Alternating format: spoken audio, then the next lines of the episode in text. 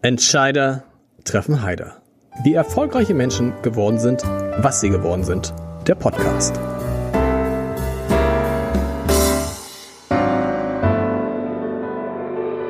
Herzlich willkommen. Mein Name ist Lars Heider und heute habe ich mit der Schriftstellerin Kirsten Beue, ich hoffe, ihr habt den Namen richtig ausgesprochen, eine Frau zu Gast, gegenüber der mich, sagt man das so, ein schlechtes Gewissen plagt. Denn Sie, liebe Frau Beue, waren beim Neujahrsempfang des Hamburger Abendblatts zugeschaltet und ich musste sie dort ein wenig abwürgen und hätte am liebsten das Gegenteil getan, weil wir über der Zeit waren und weil Robert Habeck gewartet hat und so und und und. und. Das war mir ehrlich gesagt sehr unangenehm. Dafür bitte ich an dieser Stelle einmal um Entschuldigung und freue mich deshalb umso mehr, dass wir jetzt ganz ausführlich und völlig ohne Zeitdruck miteinander reden können. Herzlich willkommen freue mich auch. Vielen Dank für die Einladung. Und ich habe ja selbst gemerkt, dass äh, der Herr Habeck schon äh, schon wartete. Also ich denke, das ist natürlich so, wenn Sie wenn Sie so kurze Interviews führen müssen, dass sowas immer mal wieder passiert. Ich könnte mich genauso entschuldigen dafür, dass ich gesagt habe, nee, nee, jetzt will ich aber noch mal was sagen, was Sie gar nicht eingeplant haben. Das war ja auch nicht höflich. Nee, das war sehr, wissen Sie warum? Ich hatte diese Frage eingeplant und habe hm. dann, wir sagen gleich, welch, um welche Frage es geht und habe dann, weil ich dachte, oh, es ist alles über die Zeit und das wird zu eng, habe diese Frage weggelassen. Und deshalb fange ich jetzt damit an. Ja. Mit der Frage, was macht die Corona-Krise? Was macht die Aufhebung der Präsenzpflicht an den Schulen? Was macht die Schließung der Schulen und Kitas, zum Beispiel in Schleswig-Holstein?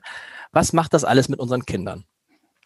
Da könnten wir jetzt ja wirklich eine ganze Stunde drüber reden. Also weil das natürlich so unglaublich viel auf, auf ganz vielen Gebieten mit unseren Kindern macht. Und das Verrückte ist ja, dass wir es zu Anfang gar nicht gemerkt haben. Wenn Sie an den ersten Lockdown denken, wie spät wir uns die Frage da erst gestellt mhm. haben. Ähm, und da ging es dann zunächst ja auch darum, wie fühlen sich die Kinder jetzt äh, zu Hause und wenn sie nicht in die Schule gehen können und so.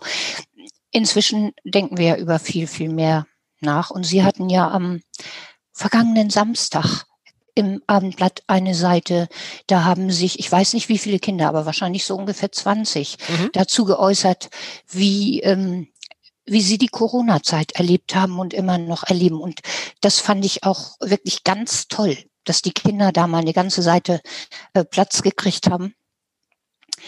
Noch toller hätte ich es gefunden, wenn auch einige Kinder äh, aus Stalzhoop, Mümmelmannsberg, Ostdorfer Born und so weiter dabei gewesen wäre, weil natürlich, wenn wir fragen, wie wirkt sich das für unsere Kinder aus, es da Riesenunterschiede gibt, wie auf allen anderen Gebieten auch, das wissen wir. Für alle Kinder ist es, glaube ich, ganz enorm belastend, zu Hause sein zu müssen, äh, sich nicht mit ihren Freunden und Freundinnen treffen zu können.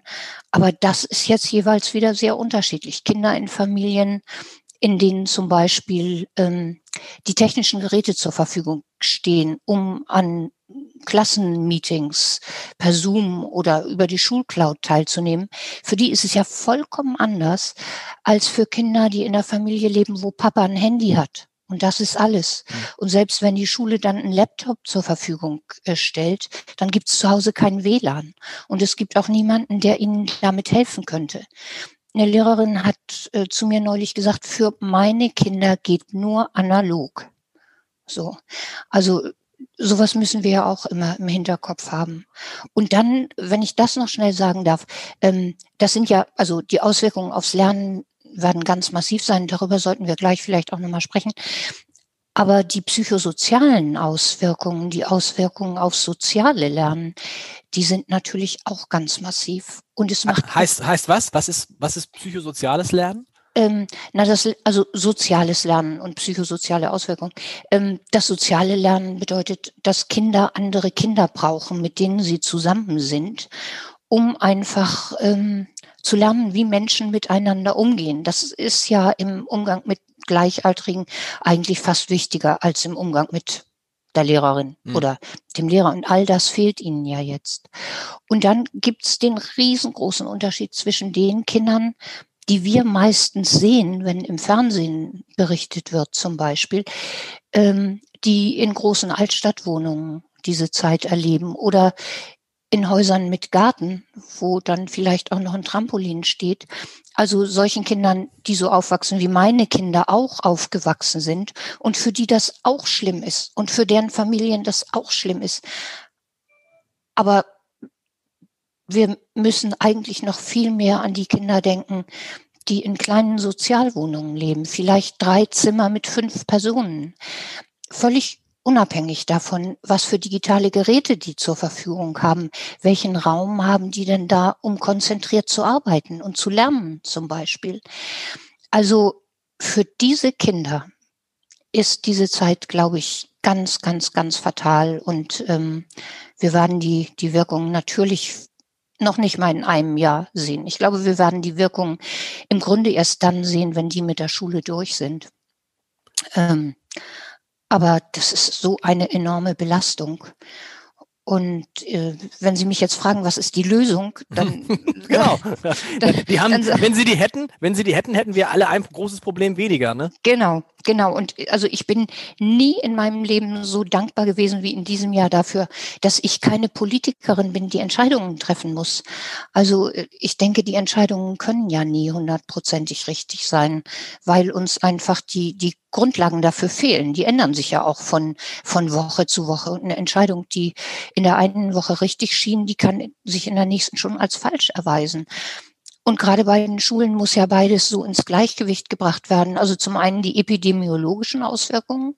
Da würden Ihnen die Epidemiologen sagen, lasst die Schulen zu. Mhm. Ist doch überhaupt keine Frage. Und es gibt ja auch viele Beispiele dafür, äh, dass Infektionen an Schulen stattgefunden haben. Und andererseits müssen wir sehen, was sind die bildungsmäßigen und die sozialen und auch die längerfristigen gesellschaftlichen Auswirkungen, wenn wir die Schulen geschlossen halten. Und da die Entscheidung zu treffen zwischen diesen beiden Polen, das denke ich, ist unglaublich schwierig. Hamburgs Schulsenator Thies Rabe hat versucht, die Schulen so lange es geht offen zu halten. Hm. War das aus Ihrer Sicht richtig? Hm. Eigentlich schon. Also unter dem Gesichtspunkt, den ich eben genannt habe, ähm, gerade im Hinblick auf die Kinder, für die das Eingesperrtsein in einer kleinen Wohnung mit Geschwistern und Eltern und ohne vernünftige Möglichkeiten Homeschooling zu machen, für die das jetzt wirklich eine Katastrophe ist. Ich glaube, an die hat er ja vor allen Dingen gedacht und da war es sicher auch richtig. Was ich falsch fand, und zwar wirklich falsch, das war, ähm, dass zum Beispiel an Grundschulen keine Masken getragen werden mhm. mussten.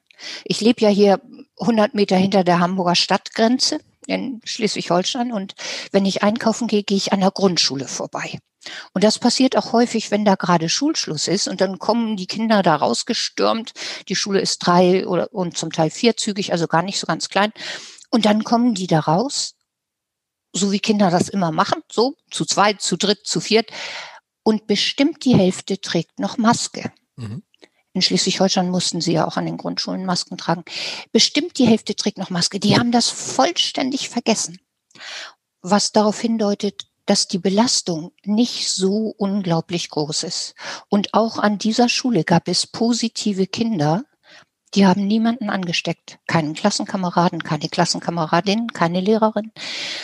Ähm, und ich habe mit der Schulleiterin, der Stellvertreterin darüber gesprochen. Die haben gesagt, die Kinder machen das toll. Also wir Lehrer sind diejenigen, die manchmal maulen und sagen, oh, immer mit der Maske und so. Die Kinder stecken das super, super weg. Ähm, und eine Mutter hat erzählt, sie ist abends in das Schlafzimmer ihres Kindes gekommen und da lag das im Bett mit Maske. Und da hat sie gesagt, du kannst doch jetzt deine Maske abnehmen, du bist doch zu Hause. Und das Kind hat gesagt, ach nö, ich bin da so dran gewöhnt. Die, die Kinder gehen da sehr spielerisch mit um. Ich glaube. Je, je, je jünger sie sind, ne?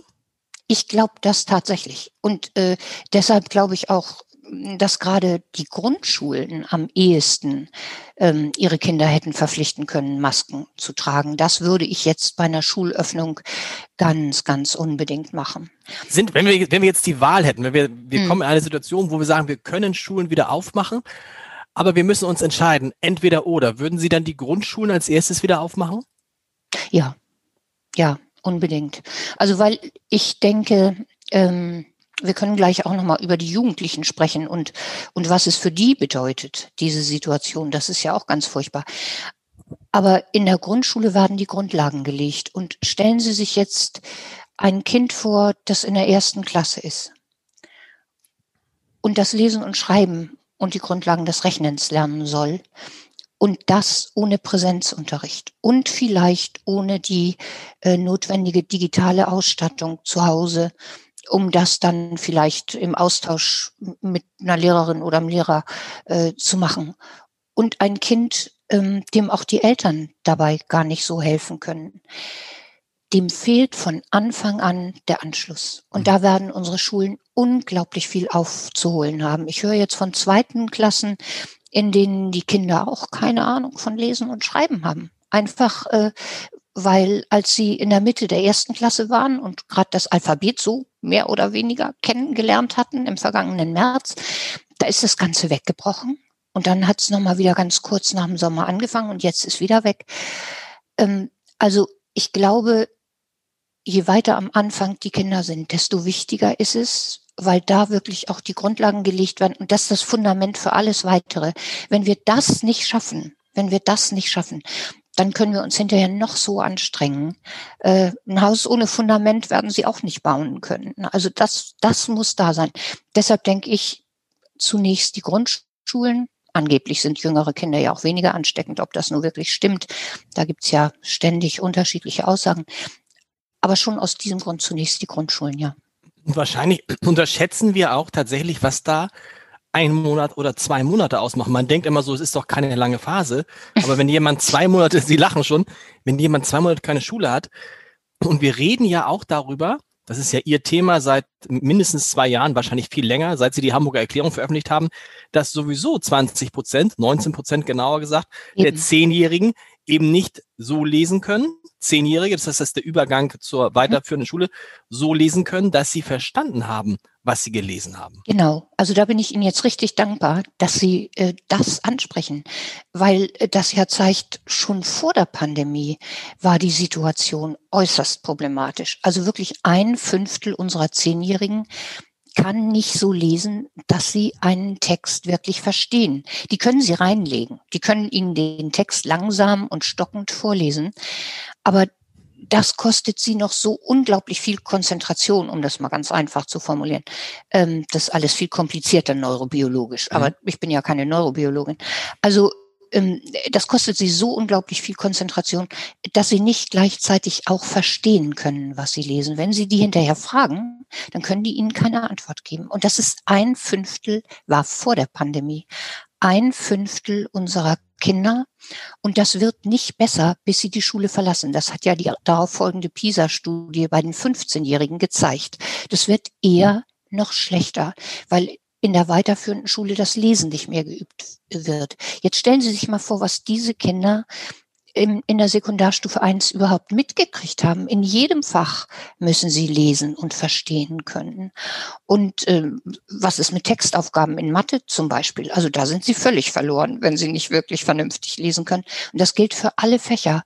Und es betrifft ja nicht nur das, was die Kinder ähm, an Lernstoff versäumen und was dazu führt, dass sie die Schule dann mit einem Stand verlassen, der es ihnen nicht erlaubt, einen qualifizierten Beruf zu erlernen, was wieder dramatische Folgen für die Gesellschaft hat. Es geht ja nicht nur darum, es geht auch darum, dass sie dann viele, viele Jahre, jeden Tag, mehrere Stunden erlebt haben, ich kann das alles nicht ich bin zu dumm für das alles. Was macht das denn mit dem Selbstbild eines Menschen, wenn er das immer, immer wieder ähm, erleben muss? Das ist ja ganz, ganz furchtbar für diese Kinder und später für die Jugendlichen. Und da wir so nicht leben können, keiner von uns kann das, ähm, müssen sie nach Lösungsmöglichkeiten suchen, die dann nichts mit Bildung und Lernen zu tun haben. Und ich glaube, das ist für die Gesellschaft hochgefährlich. Also wenn die, worauf sollen die denn ihr Selbstgefühl aufbauen? Wenn sie Glück haben, sind sie gute Sportler. Das gibt's ja manchmal. Mhm.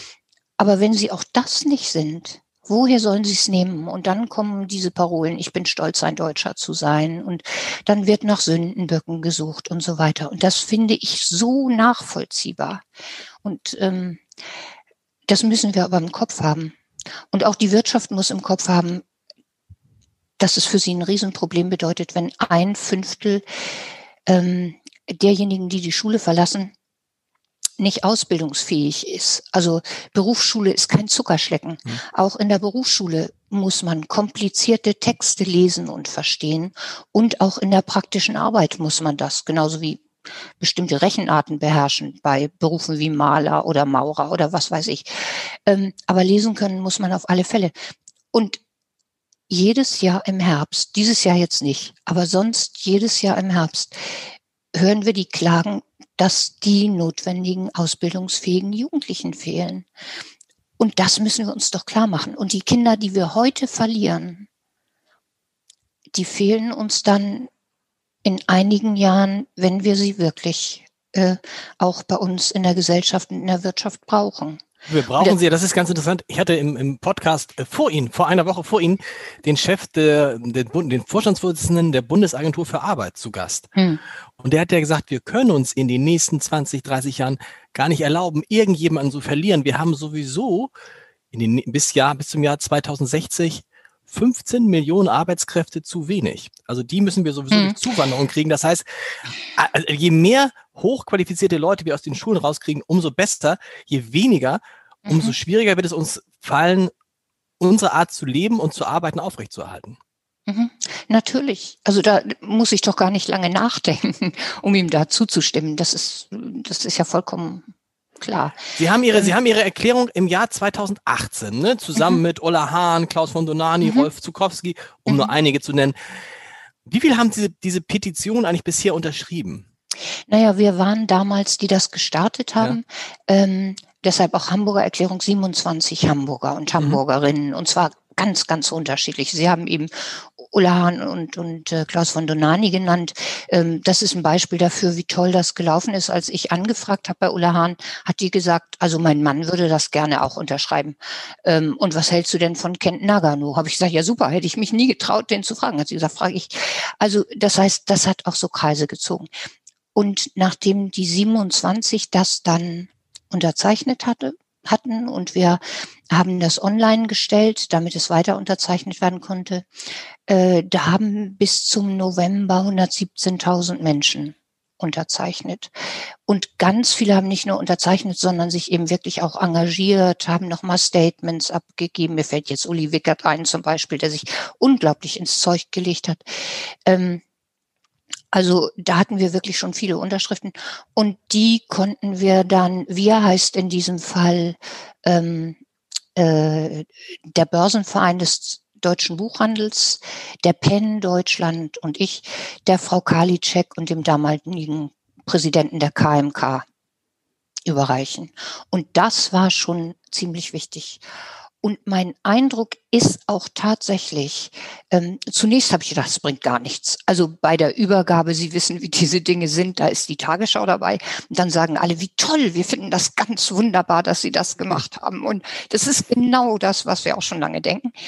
Aber hinterher hatte ich dann das Gefühl, es passiert erstmal nichts. Also es kommt gar nichts ins Rollen. Da habe ich wahrscheinlich nicht wirklich einschätzen können, wie langsam politische Prozesse anrollen. Und dann ist doch das Thema Lesen immer stärker auf die Agenda auch der KMK gekommen. Ähm, und ich denke, wir waren da schon auf einem einigermaßen guten Weg und dann ist eben Corona gekommen. Ich nutze aber jetzt nochmal die Gelegenheit, weil ich eben gesagt habe, was ich falsch finde, was Herr Rabe gemacht hat. Und der Arme kriegt ja im Augenblick sowieso von allen Seiten auf die Mütze. Und ich glaube, es gäbe nichts, was er tun könnte, wo er nicht auf die Mütze kriegen könnte, würde. Ähm, Hamburg hat sich bei diesem Thema ja viel mehr als die allermeisten anderen Bundesländer ins Zeug gelegt. Bei uns passiert auf dem Gebiet ähm, die Kinder dabei unterstützen, dass sie lesen lernen, viel mehr als anderswo. Und das an den verschiedenen Punkten, an denen das passieren muss. Also das geht ja, das geht ja schon in der Kita los zum Beispiel. Also ich will hier jetzt nicht in die Details gehen, aber Hamburg hat da wirklich ganz, ganz viel getan. Und insofern ist es natürlich auch total frustrierend, dass das jetzt alles äh, durch Corona wieder wegbricht.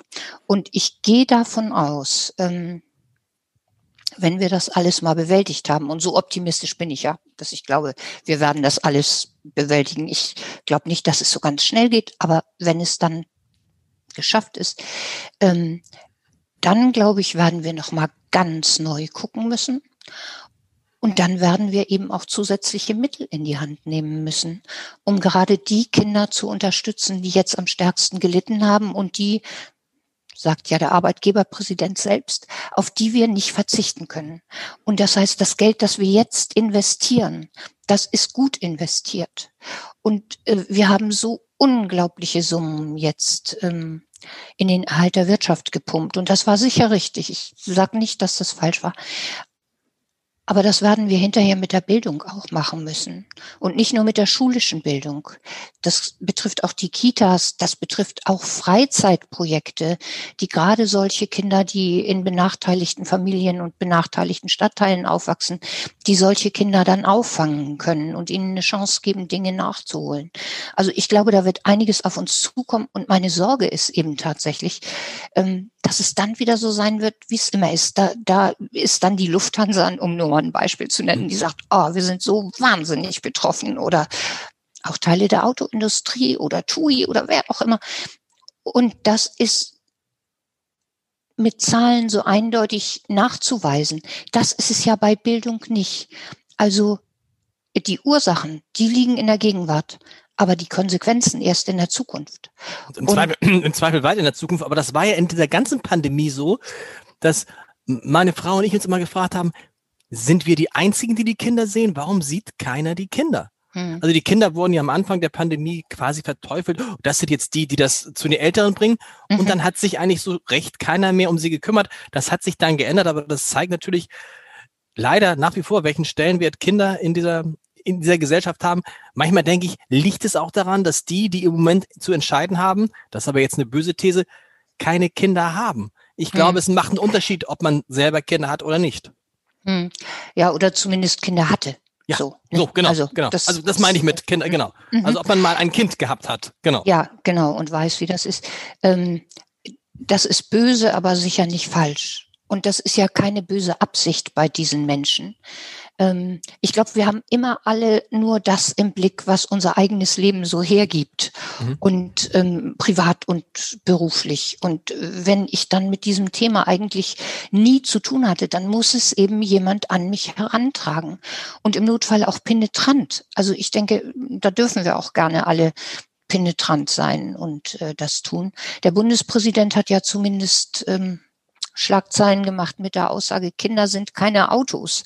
Also ähm, wir müssen die jetzt gefälligst auch mal im Blick haben, auch wenn wir das Gefühl haben, äh, ob wir das jetzt tun oder nicht, für die Wirtschaft spielt das keine Rolle. Das wird es aber später tun und für die Kinder spielt es ja auf alle Fälle eine Rolle. Ja, kann gut sein, dass, äh, dass das so ist. Und was ich vorhin gesagt habe, dass wir, wenn wir die Kinder wahrnehmen, natürlich zunächst mal die Kinder wahrnehmen, ähm, die so ähnlich leben wie unsere Kinder, und ähm, von den anderen wissen wir ja auch so wenig. Das müssen wir ja auch mal sagen. Und die sind ja auch nicht laut. Die Eltern dieser Kinder werden nicht laut. Wir sind diejenigen, die für unsere Kinder vielleicht laut werden, hoffentlich. Aber diese Eltern nicht. Und ähm, deshalb müssen wir das gleich mit erledigen. Das stimmt. Vielleicht müssen wir nochmal auf diesen Punkt gehen, weil das ist ja wirklich ein Phänomen.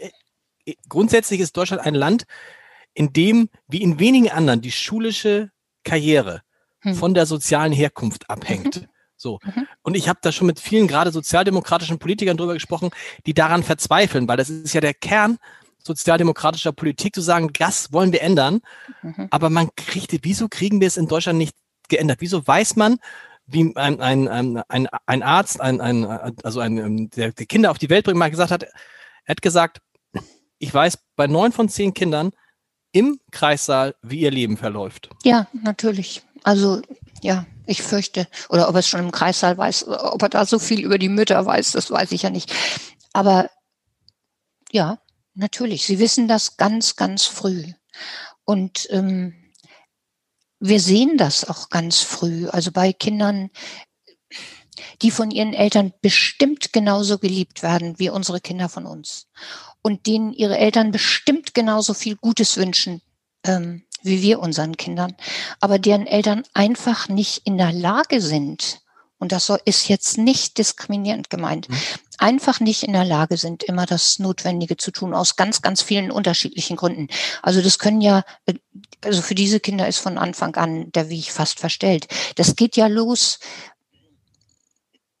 also ganz einfach zum Beispiel mit der Sprachentwicklung. Ähm, Kinder mit Migrationshintergrund haben da häufig einen Nachholbedarf.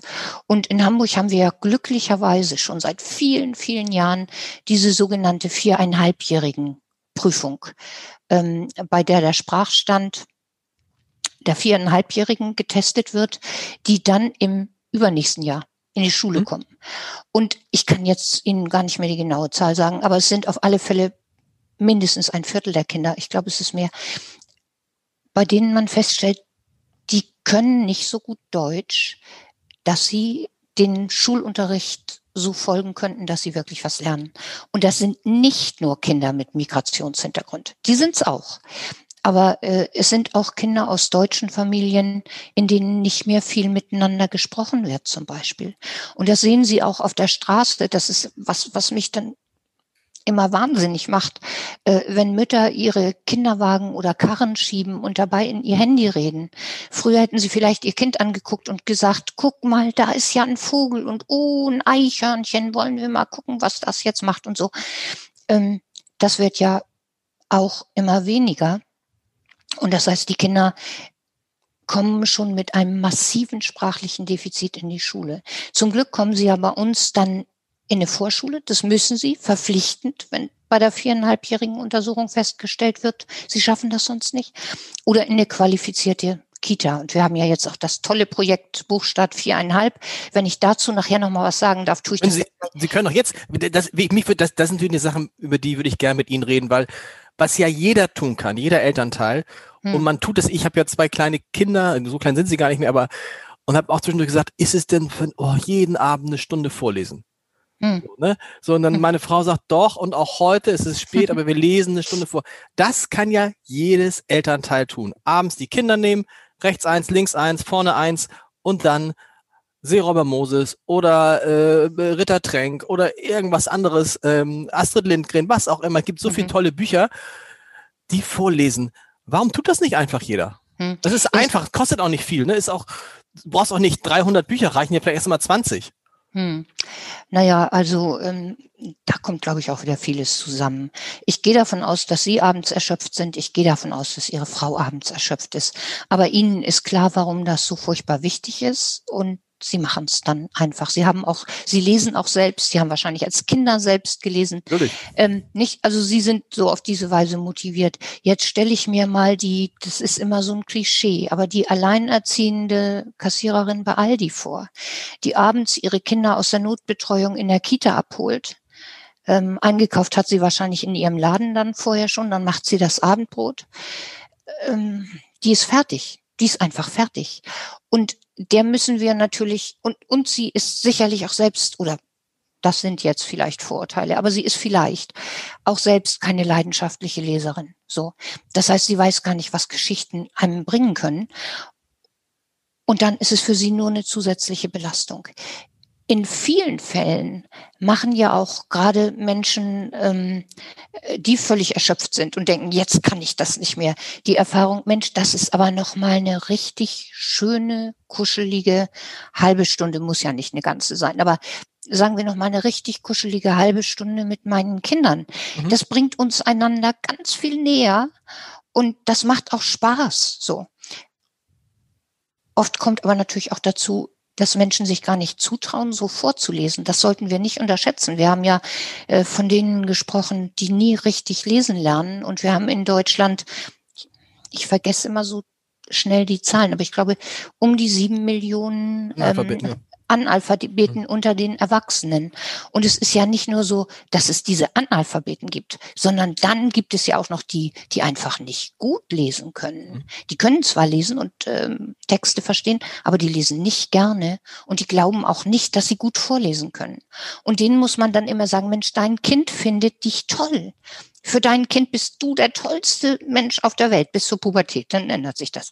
Aber bis dahin bist du einfach der tollste Mensch. Dein Kind bewundert dich. Und wenn du ihm vorliest, dann wird es das großartig finden. Und das wirst du ganz schnell auch selber merken. Aber diesen Schritt müssen die natürlich erstmal tun. damit sind wir wieder da, wo wir vorhin waren. Das heißt, die Kinder, deren Eltern gerne lesen und viel lesen, in Klammern, die vielleicht gebildeter hm. sind, wie auch immer, haben dann schon einen unschätzbaren Vorteil.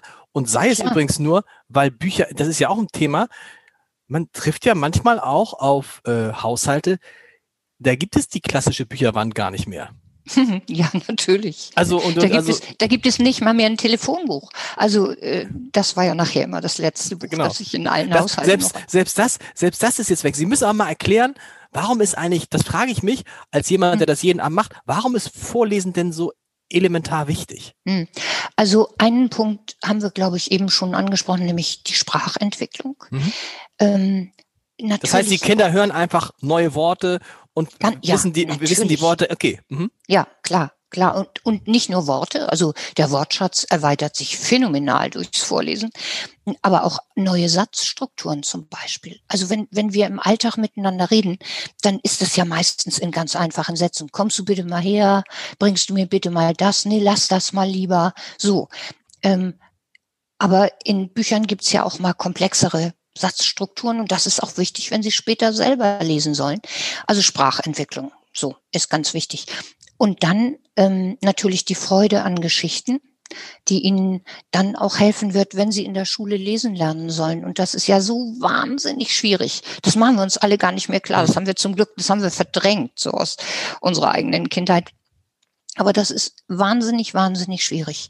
Und ähm, da haben diese Kinder ja eine ganz andere Motivation als Kinder, denen nie vorgelesen worden ist. Weil sie, weil sie wissen, wie, weil sie wissen, wie toll es ist, ne? wie spannend das sein kann. Ja, die wissen, ne? wofür ne? sie es lernen. Genau. Also okay, genau. Die anderen, mhm. die anderen fragen sich, wozu lerne ich das denn so? Also Aral konnte ich schon vorher entziffern. Mhm. So, ne? Kannte ich zwar die Buchstaben nicht, aber wusste ich heißt Aral und wusste ich heißt Aldi. Ich kriege übrigens keine finanzielle Unterstützung. ähm, aber Sie wissen, was ich meine. Die Kinder lernen das quasi wie ein Bild und, und können es, dann denken die, wozu brauche ich das denn noch? So, wenn es zu anstrengend wird. Während die Kinder, denen immer vorgelesen worden ist, ähm, die, die wissen, dass da noch ganz viel Schönes auf sie wartet. Und oft ähm, fangen die Eltern dann ja auch an zu sagen, sag mal, was steht denn da? So, wenn sie vorlesen, ne? Und lassen sich vielleicht mal ein Wort oder sogar einen Satz vorlesen und immer mehr und so. Also die Kinder profitieren ungeheuer. Und damit kommen wir eben zu dem Punkt, ähm, was das Lesen über die reine technische Lesefähigkeit, die ich brauche, um im Leben klarzukommen, ähm, was das Lesen von Büchern und von Geschichten noch bringt. Das ist ja häufig so ein Punkt, wo dann, wenn ich dann auf die Barrikaden gehe und sage, ah, das müssen die, wir müssen sie dahin kriegen, dass sie auch Bücher lesen, dann sagen die Leute, naja, wir, wir sind bei dir, solange du sagst, wir müssen sie dahin kriegen, dass sie lesen können. Aber Bücher sind nun unbedingt nicht mehr so nötig. Also ne, gibt Netflix zum Beispiel, man kann zocken, äh, die gucken YouTube, so. Also lesen sollen sie können, aber Bücher, da können wir auch gut mal drauf verzichten. Ähm, äh, wir machen uns, glaube ich, manchmal gar nicht klar, wie viel das Lesen von Büchern Kindern bringt. Also erstmal macht es schlauer. Es bedeutet ja, ein Kind, das Bücher liest, das liest eine Unmenge von Text. So also zu Anfang kurze Bücher, immer längere. Ähm, viele erwachsene Analphabeten sagen ja, ich konnte mal ein bisschen lesen. Also ich weiß noch genau, als ich aus der Schule gekommen bin, gut war das nicht, aber irgendwie konnte ich das und jetzt kann ich das nicht mehr. Das liegt daran, dass das nie wirklich verfestigt worden ist.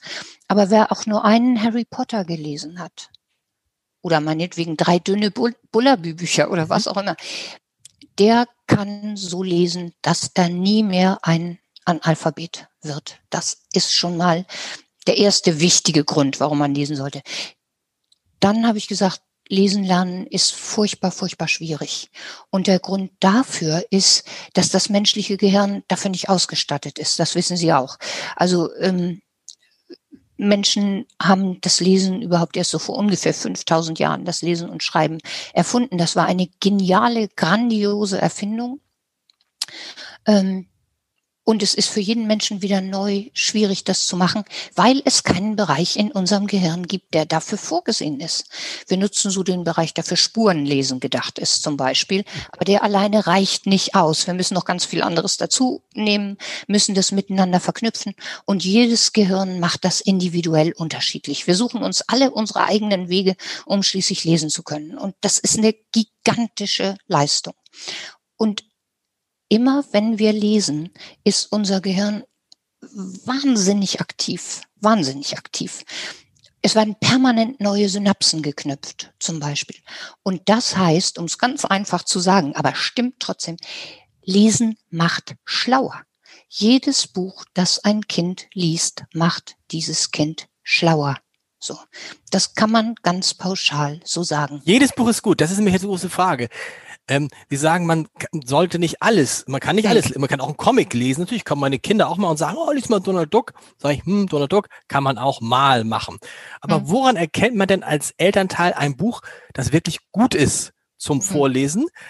Meine letzte, ich habe so in der letzten Zeit das Gefühl, wenn es mir Spaß macht, es vorzulesen, dann ist es irgendwie mhm. ein gutes Buch. Also verstehen Sie, wenn ich Schwierigkeiten habe, es selber vorzulesen, oh, ist das schwierig formuliert. Aber gibt es irgendwie, irgendwie einen Tipp, wo man ein gutes Buch erkennt? Hm. Ich kann das übrigens total nachvollziehen. Ich habe meinen Kindern manchmal auch was vorgelesen, wo ich das Gefühl hatte, das ertrage ich oh. nicht ah. mehr länger oder so. Das geht, glaube ich, allen Eltern so. Ähm, ja, die Frage ist jetzt ja, was meinen wir damit? Das ist ein gutes Buch. Ähm, jetzt könnte ich zu Ihnen sagen, fragen Sie Ihren Buchhändler oder Ihre Buchhändlerin, fragen Sie Ihren Bibliothekar Bibliothekar oder ihre Bibliothekarin in Hamburg haben ja sogar die Bücherhallen noch geöffnet mhm. im Augenblick, was ich ganz, ganz großartig finde. Nur leider nutzen das eben wieder nur bestimmte Menschen und andere nicht. Aber wenn Sie die fragen, die kennen sich aus, die können Ihnen was sagen. Aber der wichtigste Entscheider, wo wir hier nun schon mal bei Entscheidern sind, der wichtigste Entscheider in dieser Frage ist immer Ihr Kind.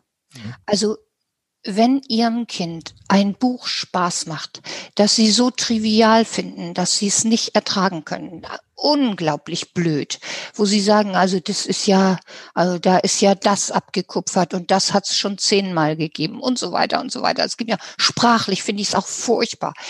Ähm, aber Ihr Kind findet es toll. Und vielleicht gibt es da sogar noch eine Serie. Dann soll Ihr Kind das bitte lesen. Weil wenn es das in die Hand kriegt, was ihm Freude macht, dann wird es lesen, lesen, lesen, lesen. Und dann kommt es hinterher auch mal zu den Büchern, die wir ihm vielleicht empfehlen würden. So. Also ich glaube, dass Kinder Freude daran haben, das ist das allererste Kriterium. In der Vorlesephase, glaube ich, äh, ist es eben dieses Doppelkriterium. Das Kind muss Spaß daran haben, aber die Eltern müssen auch Spaß daran haben, weil das Kind es natürlich auch merkt, wenn die Eltern keinen Spaß haben. Genau, und dann, wenn du Spaß am Vorlesen hast, das merke ich übrigens für alle. Ich bin auch kein guter Vorleser, glaube ich, nach wie vor nicht. Aber es wird über die Jahre besser. Je mehr hm. man liest, desto besser liest man vor. Und das macht sich insgesamt auch bemerkbar. Man, man spricht besser, man kann sich besser artikulieren. Linda Zerwages hat neulich gesagt, du verschluckst nicht mehr jede zweite Silbe, sondern nur noch jede vierte. Das ist vielleicht auch einfach, also ich wollte damit sagen, auch, auch Eltern haben was davon. Ist es wichtig, dass es ein richtiges Buch ist oder geht auch ein E-Book? Nein, E-Book geht natürlich auch. Okay. Also natürlich geht ein E-Book. Also ich glaube, wegen der grafischen Gestaltung, wegen der Illustrationen ist ein richtiges Buch also ein Printbuch, ähm, besser. Und Kinder lieben das auch mehr. Total. Da können, da, ne, da, da können sie auch umblättern zum Beispiel und dann können sie mal aufs Bild tippen und man kann zwischendurch darüber reden, was man da sieht und so. Also das ist ganz deutlich. Untersuchungen zeigen auch immer, dass Kinder von sich aus, sogar Jugendliche, äh, von sich aus eher zu Print als zu E-Books greifen. Aber wenn man die Möglichkeit nicht hat, sagen wir mal, weil man nicht in seine Buchhandlung kommt, die nicht ausliefert, äh, weil man so was auch immer. Dann kann man auch ein E-Book nehmen. Oder im Urlaub, wenn man äh, alle Bücher vorgelesen hat, die man mitgenommen hatte, dann kann man ja immer noch ein E-Book online bestellen und dem Kind vorlesen. Das Entscheidende ist das Vorlesen selbst und äh, dass das Kind mit der Geschichte konfrontiert wird. Und nachdem ich jetzt ich rede so furchtbar viel. Sie dürfen mich auch gerne unterbrechen. Ich, ich höre Ihnen so gerne zu. Ich habe Sie ja schon einmal unterbrochen beim Neues Empfang, diesmal nicht. Aber ich höre Ihnen einfach wunder äh, gern zu. Und ich glaube, die Hörerinnen und Hörer hören Ihnen auch gern zu, hören Ihnen deutlich lieber zu als mir. Deshalb halte ich die Fragen ganz kurz. Okay, dann versuche ich das jetzt auch nicht mehr so ganz lang zu beantworten. Aber ich habe eben gesagt, Lesen macht schlauer. Und äh, da könnte ich auch nicht nur Untersuchungen nennen, sondern so, meine Kinder sind inzwischen erwachsen. Beispiele aus ihrer Kindheit, aus ihrem Freundeskreis, wo das eklatant der Fall war. So, aber Lesen macht nicht nur schlauer, Lesen steigert auch die Empathie. Sie haben in der vergangenen Woche einen Artikel im Abendblatt veröffentlicht. Da hieß irgendwie mehr Empathie bitte oder so hm, ähnlich. Genau. Ja, und äh, da hätte ich ganz gerne hinter jeden Absatz ein Ausrufungszeichen gesetzt. Fand ich ganz toll und fand ich auch ganz wichtig. Ähm, Empathie bedeutet ja, dass ich mich in andere hineinversetzen kann, dass ich mich da hineinversetzen kann in, in deren Situation, in deren Gefühlslage. Einfach, wie geht es denen jetzt, selbst wenn sie völlig anders leben als ich?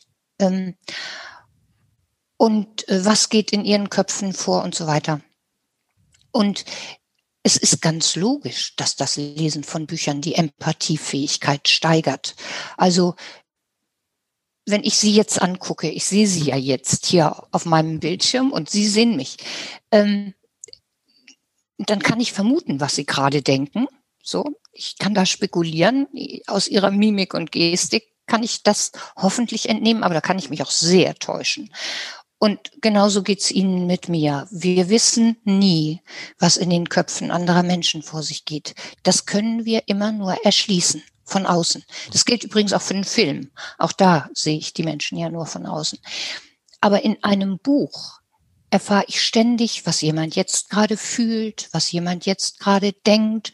Und plötzlich kenne ich auch ganz, ganz viele andere Köpfe von innen, um das mal so schlicht zu formulieren.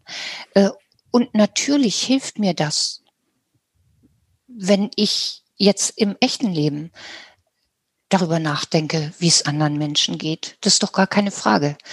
Und das halte ich beinahe für genauso wichtig wie die Tatsache, dass es schlauer macht. Also ich, das ist interessant, darüber habe ich noch nie nachgedacht. Und jetzt verstehe ich, man hat ja manchmal, ich als äh, passionierter Krimileser unter anderem. Oh, bin ich auch. Hm? Verstehe dann ja auch manchmal, meine Frau sagt immer, warum liest du das? Aber ich verstehe dann manchmal auch, wie so ein, weiß ich auch nicht, so ein Serienkiller tickt. Warum, was heißt tickt, aber verstehen Sie, man kann mhm. sich in ihn reinversetzen. Das mir doch, und so geht es natürlich für alle anderen Figuren auch. Man leidet mhm. mit dem einen mit, man hat Mitleid mit dem anderen, man mhm. freut sich für den. Das sind ja alles Gefühle, die auch das Lesen eigentlich erst so interessant machen, dass du sagst, ich will wissen, wie es weitergeht. Wenn das nur auf so einer, deshalb lese ich zum Beispiel quasi keine Sachbücher.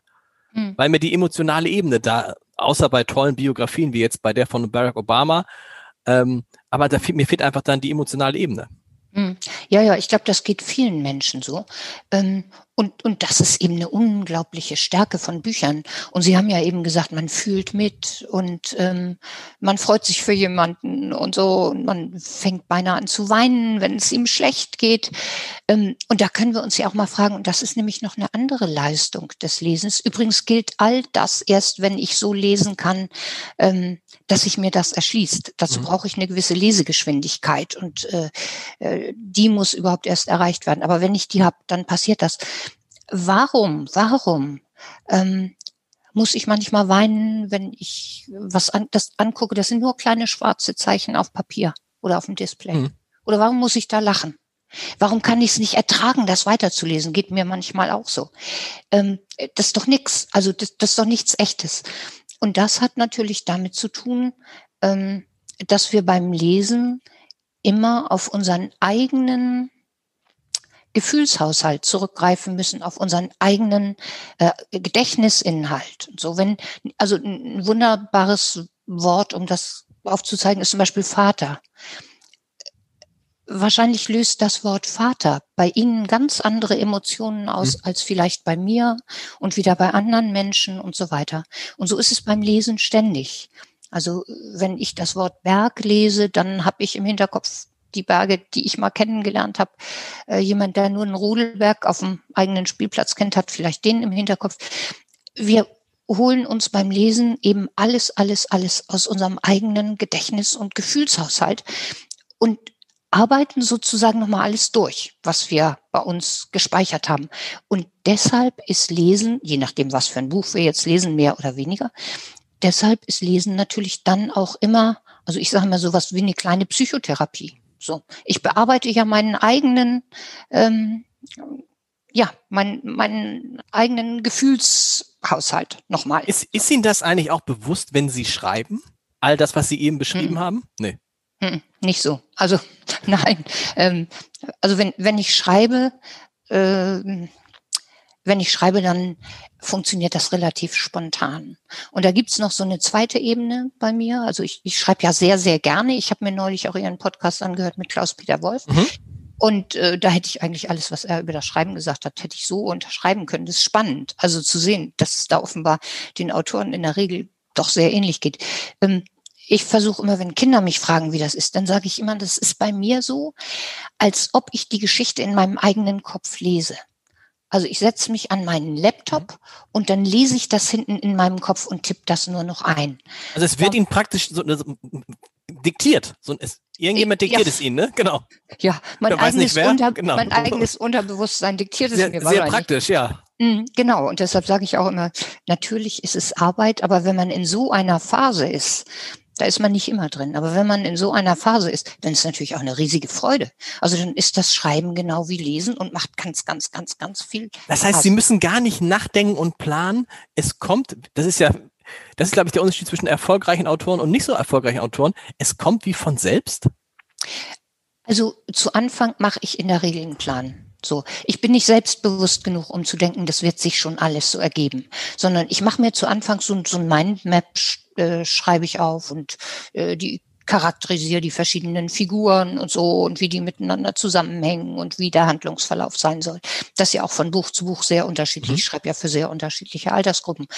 Ähm, so, das mache ich. Und dann lege ich los. Und dann passiert das, was auch Klaus-Peter Wolf genauso beschrieben hat. Es ändert sich. Und das weiß ich heute auch. Ich habe noch nicht ein Buch geschrieben, das sich so entwickelt hat, wie es sollte. Das ist aber ja überhaupt nichts Mystisches. Also erst wenn ich schreibe, ähm, lerne ich zum Beispiel die Figuren näher kennen. Die waren ja vorher nur, nur so ein grober Umriss und äh, ich weiß dann mehr und mehr und mehr über sie und dann weiß ich, das würde, was ich für sie vorgesehen habe, das würde die nie tun. Also die ist viel zu nett, die würde mhm. keinen umbringen, um das mal so einfach zu sagen. Und dann ändert sich die Handlung im Verlauf des Schreibens. Und das macht auch Spaß. Das macht mir manchmal auch Angst, weil ich denke, komme ich denn jetzt wieder zum vernünftigen Schluss? Aber in der Regel funktioniert auch das. Also wie, wie sehr haben Sie im Kopf, weil das fällt mir immer wieder auf bei Büchern, dass sich bestimmte Bücher immer noch vor allen Dingen an Jungen als auch an oder an Mädchen richten. Hm. So, also nehmen wir ein einfaches Beispiel, sind die drei Fragezeichen Kids gibt es ja jetzt. Mhm. Das sind ja nach wie vor, ich weiß, es gibt noch die drei Ausrufezeichen, aber es sind halt nach wie vor drei Jungs. Hm. Und, äh, ne, und äh, die Tante hm. von Justus Jonas, die backt dann immer Kuchen und der Onkel von Justus Jonas, der arbeitet und die Jungs haben irgendwie auch gefühlt immer nur Ferien und so und Mädchen tauchen da nicht auf. Hm. So. Ähm, jetzt überlege ich gerade beim Ritter Tränk, ist das Ritter Tränk wahrscheinlich auch eher eine Geschichte, die eher Jungs lesen? Haben Sie dann das im Kopf, ist, das schreibe ich jetzt für Jungs? Ja, das habe ich, in, also vielleicht sage ich mal was generell. Ich denke, ja. ähm, ich denke, generell sollten Bücher natürlich versuchen, beide zu erreichen, mhm. Jungs und Mädchen, und sollten um Himmels Willen nicht so klischeehaft sein, dass die Tanten den Kuchen backen und, und äh, die Jungs die Verbrechen aufklären. Ähm, aber wir wissen aus diversen Studien und viele Eltern wissen das auch von ihren Kindern, dass Mädchen zwar ganz gerne bereit sind, Geschichten zu lesen, in denen der Held ein Junge ist. So, solange das nur toll und spannend ist, was der erlebt. Ähm, aber dass Jungs viel weniger bereit sind, Geschichten zu lesen, in denen die Protagonistin ein Mädchen ist. Conny, meine Jungs haben diese Conny-Bücher, ich habe sie, darf ich sagen, jetzt, sie gehören nicht zu meiner Lieblingsliteratur. Ne? Mhm. Conny hat Geburtstag, Conny geht auf den Bauernhof, aber die Jungs haben das geliebt. Die haben gar nicht, es gibt ja auch irgendwie Max geht auf den Bauernhof, nee, es musste Conny sein. Also vielleicht ist das eine früh, frühe Ausnahme, frühkindliche Ausnahme. Ja, also jetzt wollte ich gerade sagen, es ist gar nicht mehr so sehr die Ausnahme. Das ah, okay. ist nämlich das Tolle. Ich schreibe ja seit 35 Jahren und beobachte das seitdem. Äh, und es gibt immer mehr Jungs, die tatsächlich auch bereit sind, Geschichten zu lesen, in denen ein Mädchen äh, die Heldin ist. Also ich habe eine Reihe geschrieben, da gibt's keine Helden, aber das ähm, die, die Reihe über die Kinder aus dem Möwenweg. Ja. Und das wird erzählt von einem Mädchen, das heißt Tara, und die beklagt sich öfter mal über ihre Brüder oder über Jungs im Allgemeinen. Da würde man nun doch denken, das wollen die Jungs nicht lesen. Aber ob Sie es glauben oder nicht, ich kriege also zu diesen Büchern ganz, ganz, ganz viel Kinderposten. Das ist toll. Ähm, und ich glaube, es sind in etwa 50 Prozent Briefe von Jungs. Und ich höre auch von Eltern, dass ihre Söhne die Geschichte gut finden. Auch hier so, wurde, wurde auch hier gelesen im Haus. Also Möwenweg ist auch bekannt, ist, ne, also in ja, einem rein jungen Haushalt, genau. Ja, also da zeigt sich doch, und das ist doch toll, dass sich da äh, was ändert. Aber es gibt natürlich, es ändert sich ja auch nicht überall. So, es gibt ja auch kleine Jungs, die wachsen in Macho-Haushalten auf ja. und äh, die sind vielleicht nicht so schnell dazu bereit, einem Mädchen in der Geschichte zu folgen. Und als Sie haben den kleinen Ritter Tränk angesprochen, mhm. das ist ja so ein richtiges Jungsthema. Und äh, das habe ich wirklich auch damals geschrieben, weil mir die Mutter eines kleinen Jungen gesagt hat, ich lese ihm jeden Abend vor.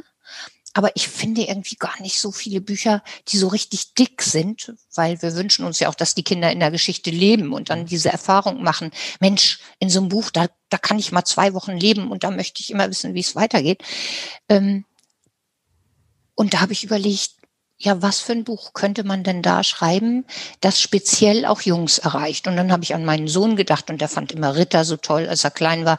Der hatte so strenge Eltern, die wollten immer nicht, dass er ein Schwert hat und so. Der arme Kerl musste da sehr leiden. Aber äh, dann habe ich gedacht, offenbar finden kleine Jungs ja Ritter ganz spannend. Und man kann ja eine, eine Rittergeschichte auch mal anders erzählen.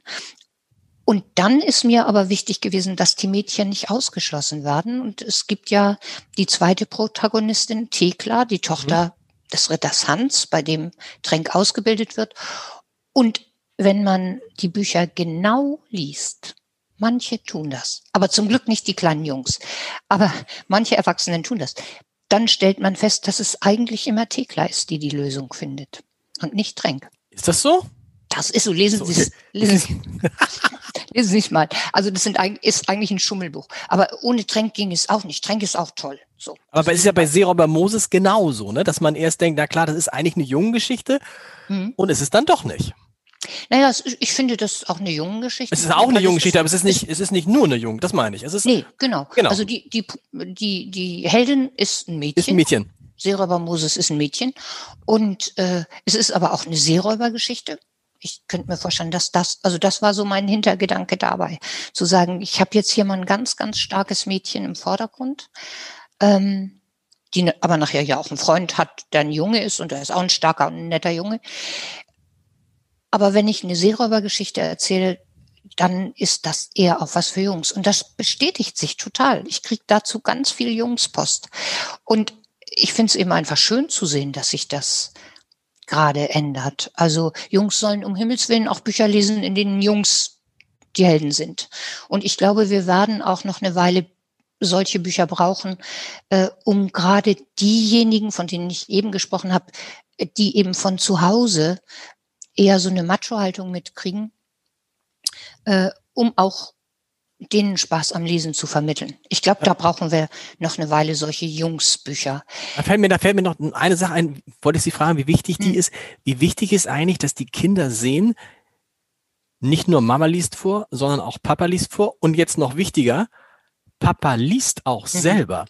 Weil ja, das ist, wenn ich jetzt, ich habe mir mal eben kurz meinen Freundeskreis durchgegangen und da weiß ich, ja, also ich lese jetzt sehr viel, aber die von aus meinem Freundeskreis, die sich von mir Bücher ausleihen, sind fast immer die Frauen. Ich kann mich gar nicht erinnern, dass ich jemals einen Mann ein Buch gelesen habe. Das ist ja auch entscheidend, wenn das Kind sieht, Papa guckt immer Sportschau, Papa ist immer am Daddeln am Handy oder was weiß ich was, Papa läuft, ist es was anderes, als wenn er sieht, Papa sitzt abends da und liest. Klar. Also das müssen wir gar nicht diskutieren, oder? Das ist klar. Natürlich sind Väter die Vorbilder für ihre Söhne. So. Und ähm, leider ist es tatsächlich so, dass Väter viel weniger lesen als Mütter. Beim Vorlesen habe ich auch das Gefühl, dass inzwischen sehr viele Väter vorlesen. Also ich weiß jetzt natürlich nie, wie repräsentativ das ist, was ich an Mails zum Beispiel kriege. Aber ich kriege sicherlich ungefähr genauso viel Vatermails ja. wie Muttermails. Also ich glaube, ähm, da engagieren die Väter sich schon. Und ich vermute allerdings auch, dass die Väter, die nicht nur vorlesen, sondern mir dann hinterher sogar schreiben, äh, dass die vielleicht auch selber lesen. Und es gibt natürlich ganz viele, die das nicht tun. Sie können, sie können einen Vater nicht zwingen, auch selbst zu lesen, aber sie können ihm natürlich sagen, für deinen Sohn wäre es schön, so, wenn du es tätest. Woran, arbeit, wo, woran, arbeit, woran, arbeiten Sie gerade? Was, was, schreiben Sie denn gerade Neues? Ähm, also ich liege in den letzten Zügen bei einem Buch, äh, das ungefähr sechs Wochen nach dem Ende des Zweiten Weltkriegs spielt. Okay. Und es wird jetzt im Frühjahr eins erscheinen, das am äh, letzten Tag vor dem Einmarsch der Amerikaner in einer kleinen bayerischen äh, Stadt spielt.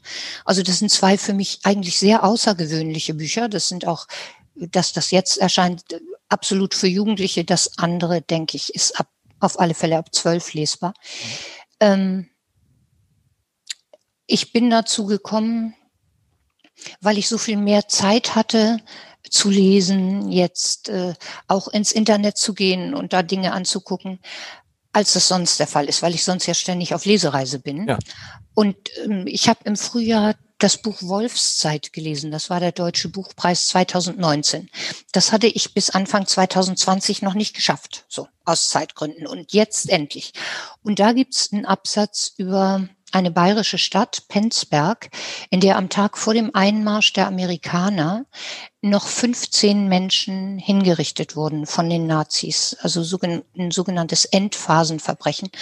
Und das war so unvorstellbar, dass ich da sofort angefangen habe, mich, ähm, mich zu informieren, dann Kontakt aufgenommen habe mit dem Archiv der Stadt und so weiter und dann eben dazu ein Buch geschrieben habe. Und ich glaube, es ist ganz wichtig, äh, aber da kämen wir jetzt wieder auf ein neues Thema. Es ist ganz wichtig, auch heute bei Jugendlichen so noch die Erinnerung äh, an den Nationalsozialismus und die Verbrechen wachzuhalten. Das rückt ja immer, immer weiter in die Vergangenheit. Ja klar, weil du hast, du hast in der Regel jetzt immer weniger eine Oma oder dann im Zweifel jetzt ja eine Uroma oder ein genau. Uropa, die davon erzählen können. Und dann jetzt die nächste Generation, die hat das dann so wie, so wie meine Eltern, die waren, meine Mutter ist Jahrgang 38 geworden, mein Vater äh, Jahrgang 40. Ja, die können noch so, aber in Wahrheit haben sie es gar nicht mehr richtig erlebt. Sie genau. kennen es auch nur aus den Erzählungen. Mhm, genau so. Und ähm, ich denke, es wird ja nicht weniger wichtig. Also für mich spielt das deshalb eine Rolle, weil ich denke, wir haben als Deutsche erlebt, wirklich hautnah bei unseren Großvätern und Urgroßvätern, ähm, wozu Menschen in der Lage sind. Ganz freundliche Menschen, Familienväter, Klarinettenspieler, was auch immer.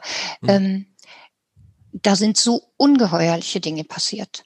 Und weil wir das wissen und weil wir das nicht nur aus Büchern wissen und von anderswo, sondern wirklich aus unserem eigenen Umfeld, sollten wir das nicht vergessen, weil wir dadurch, denke ich, auch eine ganz andere Verantwortung haben auf dem Gebiet. Wir wissen es ja, wir haben es ja erlebt. Und ich glaube, das ist nicht nur eine Belastung. Viele tun so und sagen, hm, sollte man doch endlich mal vergessen. So, ne, liegt doch so weit. Ist doch nun ist doch mal gut. Ja, genau, genau, genau. Muss auch irgendwann mal gut sein. Gut sein, genau. Guck dir doch mal an, was wir seitdem alles geleistet haben und immer noch wird von dem Mist geredet.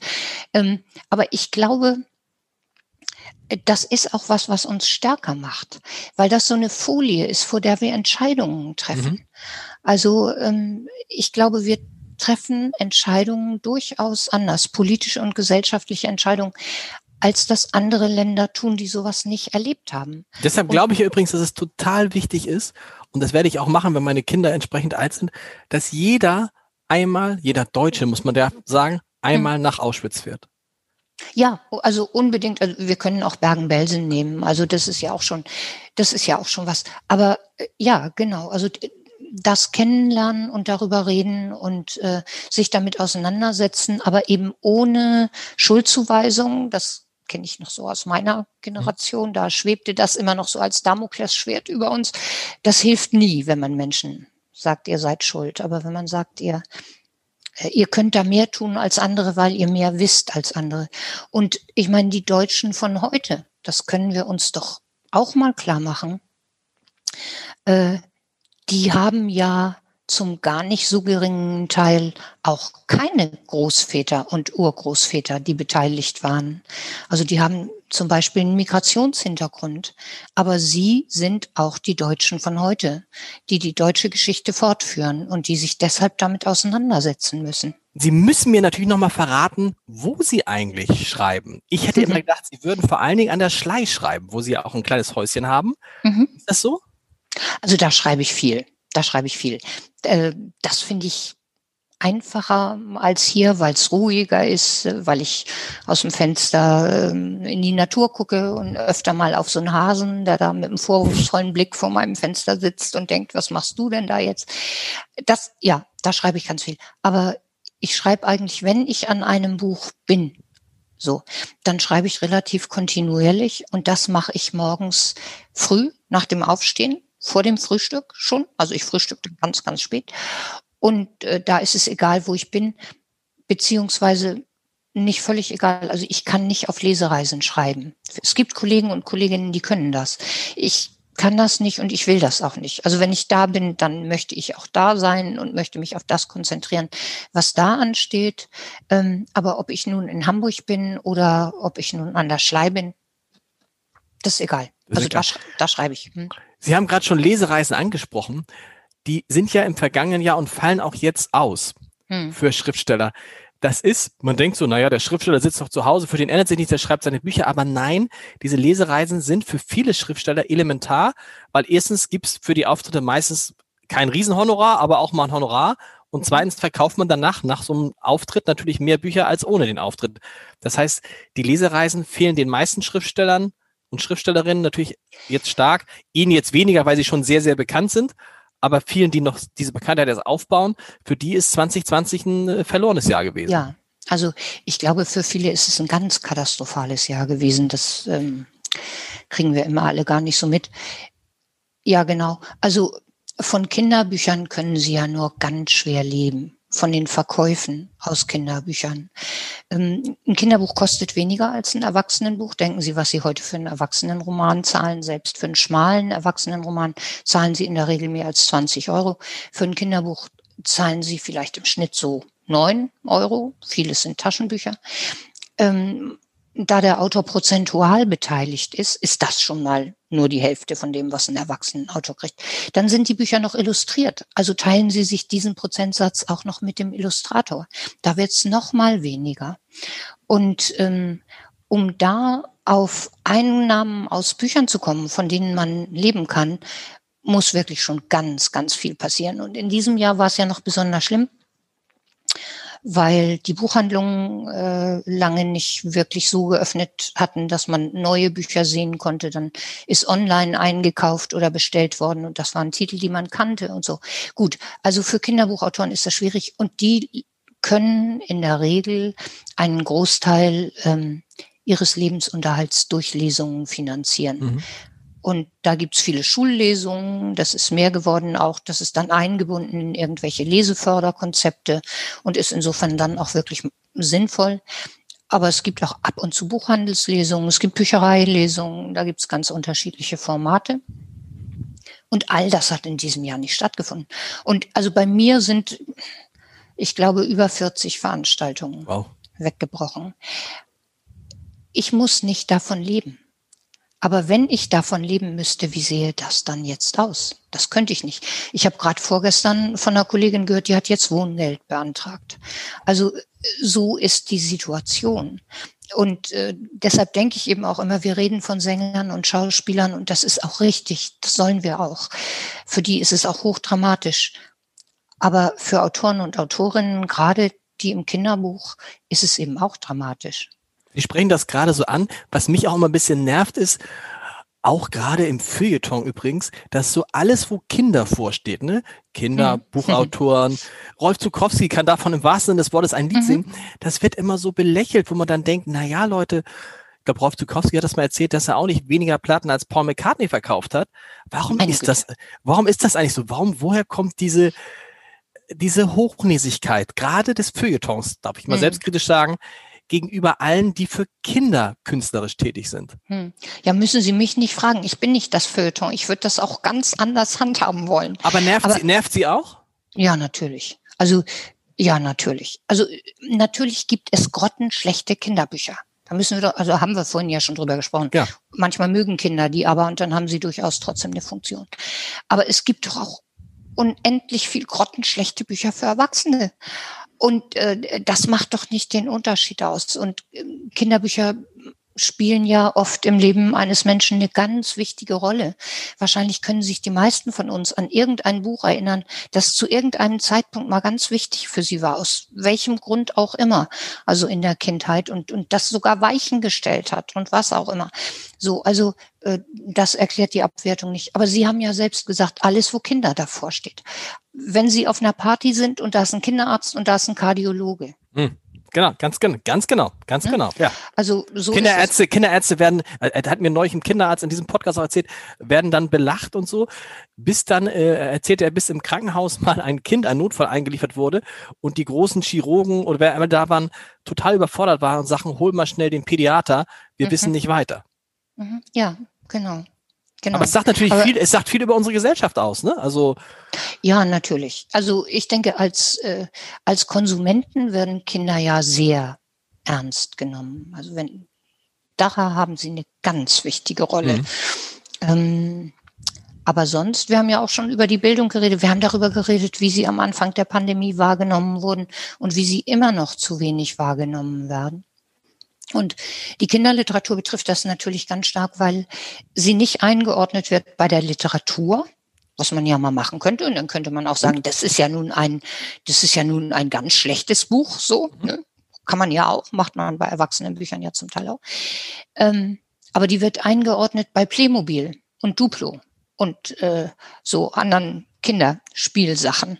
Und ich erlebe natürlich da äh, zum Teil auch ganz lustige Geschichten. Also ich oder auch traurig. Ich entsinne mich an, an äh, eine Buchmesse in Schweden war das, wo es dann einen Empfang für Autoren gab und äh, ein Herr auf mich zukam mit dem Sektglas in der Hand und äh, mich ansprach und ganz reizend war und dann eben auch sagte, und was schreiben Sie denn so? Und ich sagte dann, ich schreibe für Kinder. Oh, sagte der Herr und drehte sich mit seinem Sektglas um und suchte sich den nächsten Gesprächspartner. Ähm, das sind dann die, die weniger erfreulichen, aber auch lustigen Erlebnisse. Und ich erlebe natürlich auch, wenn ich mit der Bahn fahre zum Beispiel oder fliege, da lässt es sich manchmal ja nicht vermeiden, ins Gespräch zu kommen mhm. mit den Nachbarn. Und dann gibt's die Frage, warum fahren oder fliegen Sie dahin? Und dann erzähle ich, warum ich das tue und äh, dass ich Bücher für Kinder schreibe. Und dann werden die Menschen häufig ganz reizend. Also mir ist schon vom Proviant angeboten worden und so, äh, weil die offenbar das Gefühl hatten, so, so, einen Menschen muss man unterstützen. Muss man unterstützen. Ja, Wer genau. weiß, wann die zuletzt das, warm gegessen hat. Ja, genau. Also genau. das hätten sie wahrscheinlich bei, bei Walser zum Beispiel nicht auch nicht gemacht. Ähm, also das, das ist dann auch ganz charmant und äh, ganz lustig. Aber es sagt natürlich wirklich auch was aus. Und Umso mehr muss es sie, vielleicht die letzte Frage, ähm, gefreut haben, dass sie Hamburger Ehrenbürgerin geworden sind. Eine Kinderbuchautorin wird Hamburger Ehrenbürgerin. Das ist dann auch ein tolles Signal, ne? Also das hat mich unglaublich gefreut. Zuerst hat es mich unglaublich überrascht. Mhm. Ich habe eine, eine Woche gebraucht, um zu sagen, ich nehme diese Ehrung an. Okay. Ich habe gedacht, warum ich? Da fallen mir 20 andere ein, die das zunächst vielleicht werden sollten.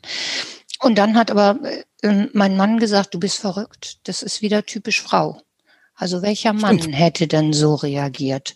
Und da habe ich gedacht, dann muss ich doch mal ernsthaft drüber nachdenken. Ähm, Sie sagen das gerade mit den Männern. Der, der, Mann hätte, der Mann hätte gesagt, warum es jetzt? Warum bin ich, Nein. ich, nicht, bin ich nicht schon viel früher? Nein, nein, Spaß. Aber es ist, wie wird man da, wird man da angerufen? Kriegt man da einen Anruf? Ruft dann der nein, nein, es, es, an? Es gab ein Gespräch und äh, okay. äh, mit feinstem Hamburger Porzellan und sehr schönem Kuchen, den ich vor Aufregung gar nicht essen konnte.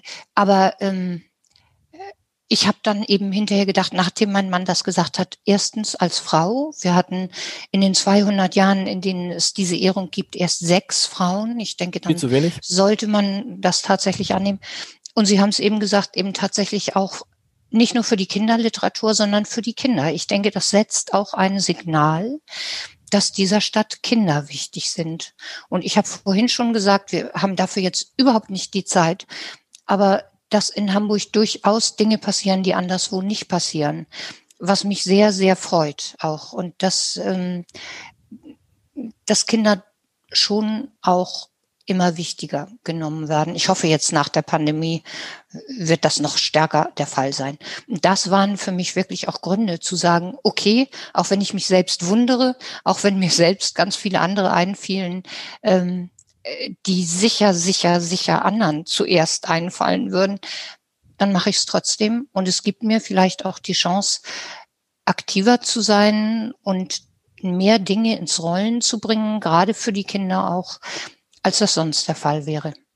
Ich sag nochmal herzlichen Glückwunsch, vor allen Dingen aber sage ich aber vielen Dank. Es war großartig. Vielleicht holen wir das in einem Jahr nochmal oder setzen wir das mal fort in einem Jahr und gucken, wie es den Kindern dann geht. Vielen, vielen Dank. Das würde mich sehr freuen. Tschüss, Herr Heider, es hat mir ganz viel Spaß gemacht. Vielen, vielen Dank. Tschüss. Tschüss.